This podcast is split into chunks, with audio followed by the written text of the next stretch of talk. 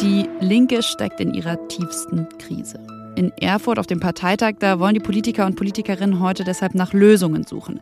Und ja, ohne direkt zu Beginn den Spannungsbogen dieser Folge einzureißen, kleiner Spoiler, das könnte schwierig werden außerdem im Podcast in so einer Sitzungswoche im Bundestag. Da stehen oft unglaublich viele und vor allem viele verschiedene Themen an. Heute geht es im Bundestag zum Beispiel sowohl ums Thema Sterbehilfe, um den Ausbau von Windenergie oder um Personalmangel. Und dann steht noch ein Punkt auf der Tagesordnung, über den wir im Podcast heute genauer sprechen wollen. Die Bundestagsentscheidung zum Paragraph 219a, also zu dem Paragraph, der Werbung für Schwangerschaftsabbrüche verbietet.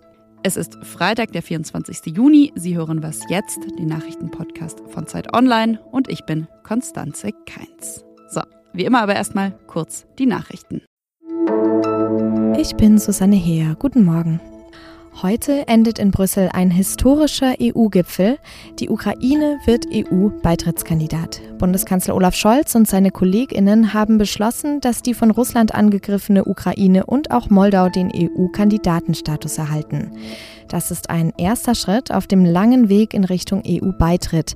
Insgesamt kandidieren nun sieben Länder für die EU-Mitgliedschaft. Neben der Ukraine und Moldau sind das Montenegro, Nordmazedonien, Albanien, Serbien und die Türkei. Das Treffen in Brüssel geht im Laufe des Tages mit einem Euro-Gipfel zu Ende, bei dem es unter anderem um die hohe Inflation und die explodierten Energiepreise gehen wird. Der ehemalige US-Präsident Donald Trump hatte einiges in Bewegung gesetzt, um seine Niederlage bei der Präsidentenwahl 2020 abzuwenden. Das wird in den Anhörungen im Ausschuss rund um die Stürmung des US-Kapitols am 6. Januar immer deutlicher. Ex-Justizminister Jeffrey Rosen hat nun berichtet, dass Trump ihn praktisch täglich angerufen und bedrängt hatte, Behauptungen zu angeblichen Wahlbetrugsfällen zu untersuchen. Trump hat Rosen auch damit gedroht, die Spitze des Justizministeriums neu zu besetzen. Der ehemalige US-Präsident behauptet bis heute, dass er durch Betrug um seinen Wahlsieg 2020 gebracht worden ist. Dafür gibt es keine Belege. Redaktionsschluss für diesen Podcast ist 5 Uhr.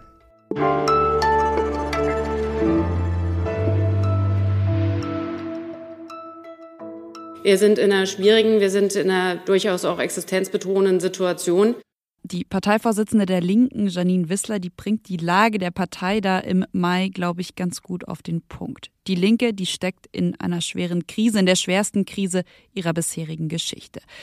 Gesagt hat sie das kurz nach der Wahlniederlage in Nordrhein-Westfalen. Da hatte die Partei noch knapp zwei Prozent bekommen. Und ja, auch zuvor im Saarland und in Schleswig-Holstein, da sah es nicht viel besser aus. Außerdem ist die Partei inhaltlich zerstritten. Dann gibt es noch Sexismusvorwürfe in den eigenen Reihen. Es gibt also, das kann man auf jeden Fall so sagen, viel zu besprechen auf dem Parteitag, der heute in Erfurt startet und bis Sonntag geht. Ja, und das bedeutet auch, es gibt viel zu besprechen mit Robert Pausch, Politikredakteur bei der Zeit. Hallo Robert. Hallo Konstanze auf ihrem Parteitag, da will die Linke ja in den nächsten Tagen den Neuanfang suchen.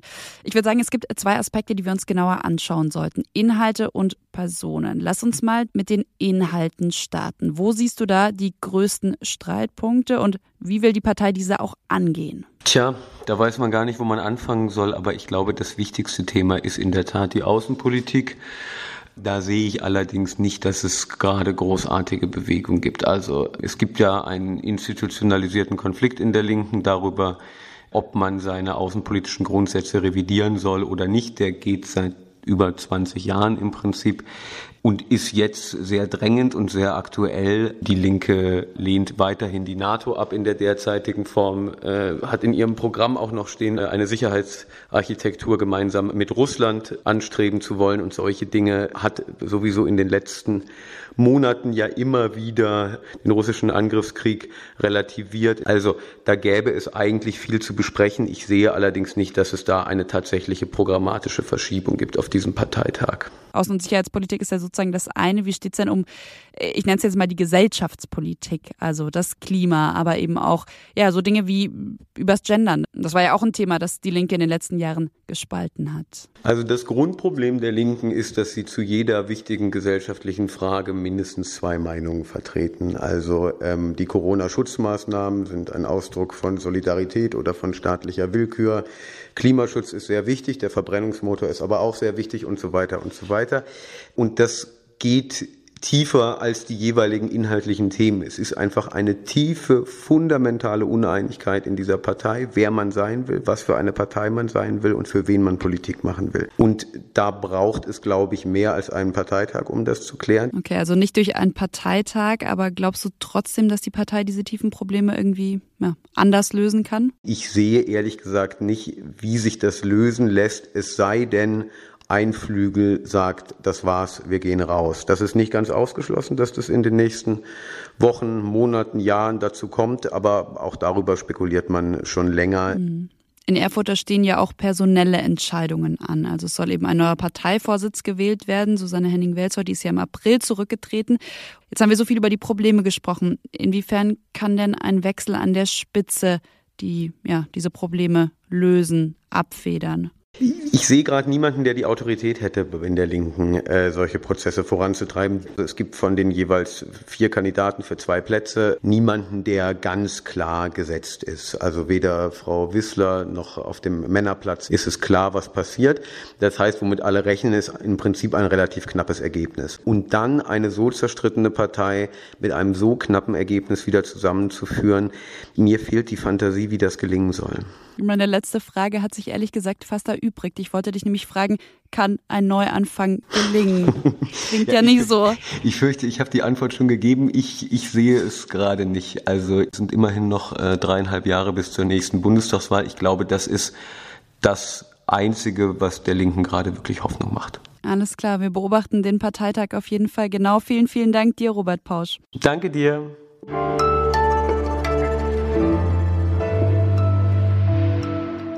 Und sonst so? Mein letzter Sonnenbrand, der ist leider noch gar nicht so lange her. Und das, obwohl ich mich eingecremt habe, aber ja, wahrscheinlich dann der Klassiker, doch gedacht habe, naja, so stark ist die Sonne jetzt auch nicht mehr für Leute wie mich, aber ich würde eigentlich sagen, das ist für jeden und jede spannend, hat die UN die Sun Smart App entwickelt. Das ist eine Warn-App, die zeigt, wo die UV-Strahlung gerade wie stark ist. Also wann man Sonnenschutz tragen sollte. Auch wenn wir hier eigentlich keine Werbung machen, aber vor einem Wochenende, an dem es wieder ziemlich heiß werden soll, vor allem ziemlich sonnig, würde ich sagen, die App, die ist wirklich keine schlechte Sache. Denn zu viel UV-Licht, das ist eine Hauptursache für Hautkrebs.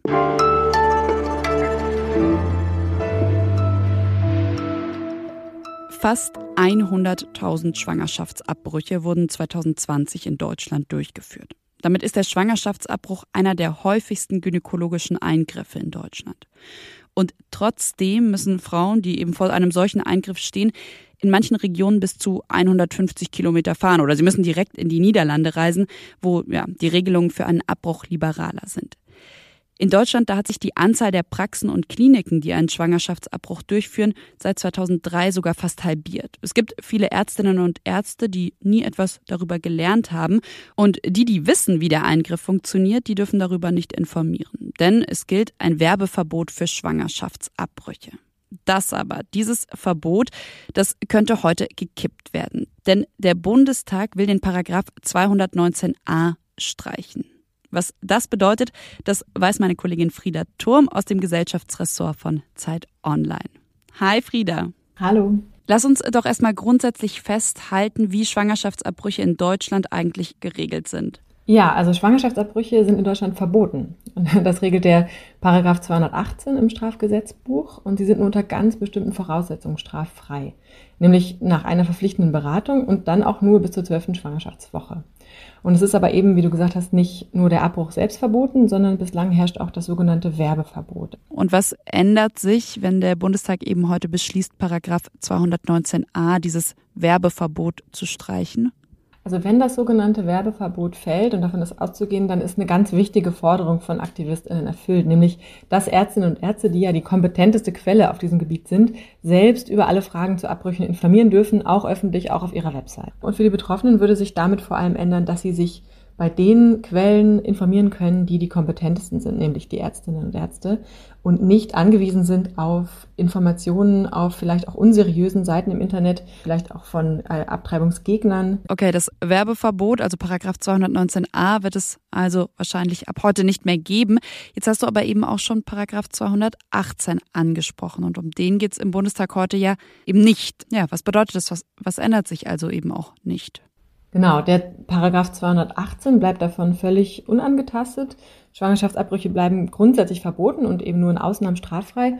Das ist für konservative Parteien und Gruppen extrem wichtig. Und dass es äh, aber auch anders gehen kann, darauf weist auch meine Kollegin Nina Monike hin in ihrem Kommentar. Die sagt, in Neuseeland äh, zum Beispiel, da gehören Abbrüche seit 2020 zur allgemeinen Gesundheitsversorgung. Und in Kanada sind sie seit über 30 Jahren schon entkriminalisiert. Und zwar, und das ist ganz wichtig, ohne dass sich an der Zahl der Abbrüche irgendwas geändert hat. Mhm. Glaubst du dann an diesem Paragraph 218 wird sich auch irgendwann etwas ändern? Nicht irgendwann, sondern irgendwann bald vielleicht? Also bald sicherlich nicht. Und das wird natürlich ein noch größerer Konflikt als der um den Paragraph 219a. Aber ähm, die Ampelkoalition hat zumindest angekündigt, eine Kommission einzusetzen, die prüfen soll, ob Schwangerschaftsabbrüche auch außerhalb des Strafrechts geregelt werden können. Und den Kommentar von Nina Monike, den finden Sie auf Zeit Online. Frieda Thurm hat ihn ja auch gerade schon angesprochen. Dir vielen, vielen Dank, Frieda. Sehr gerne. Das war's von Was jetzt am Freitag, den 24. Juni. Ich wünsche Ihnen ein schönes Wochenende. Schreiben Sie uns gerne und zwar an wasjetzt.zeit.de und ja, hören Sie uns auch gerne, denn auch Samstag und Sonntag, da gibt's ja eine Ausgabe.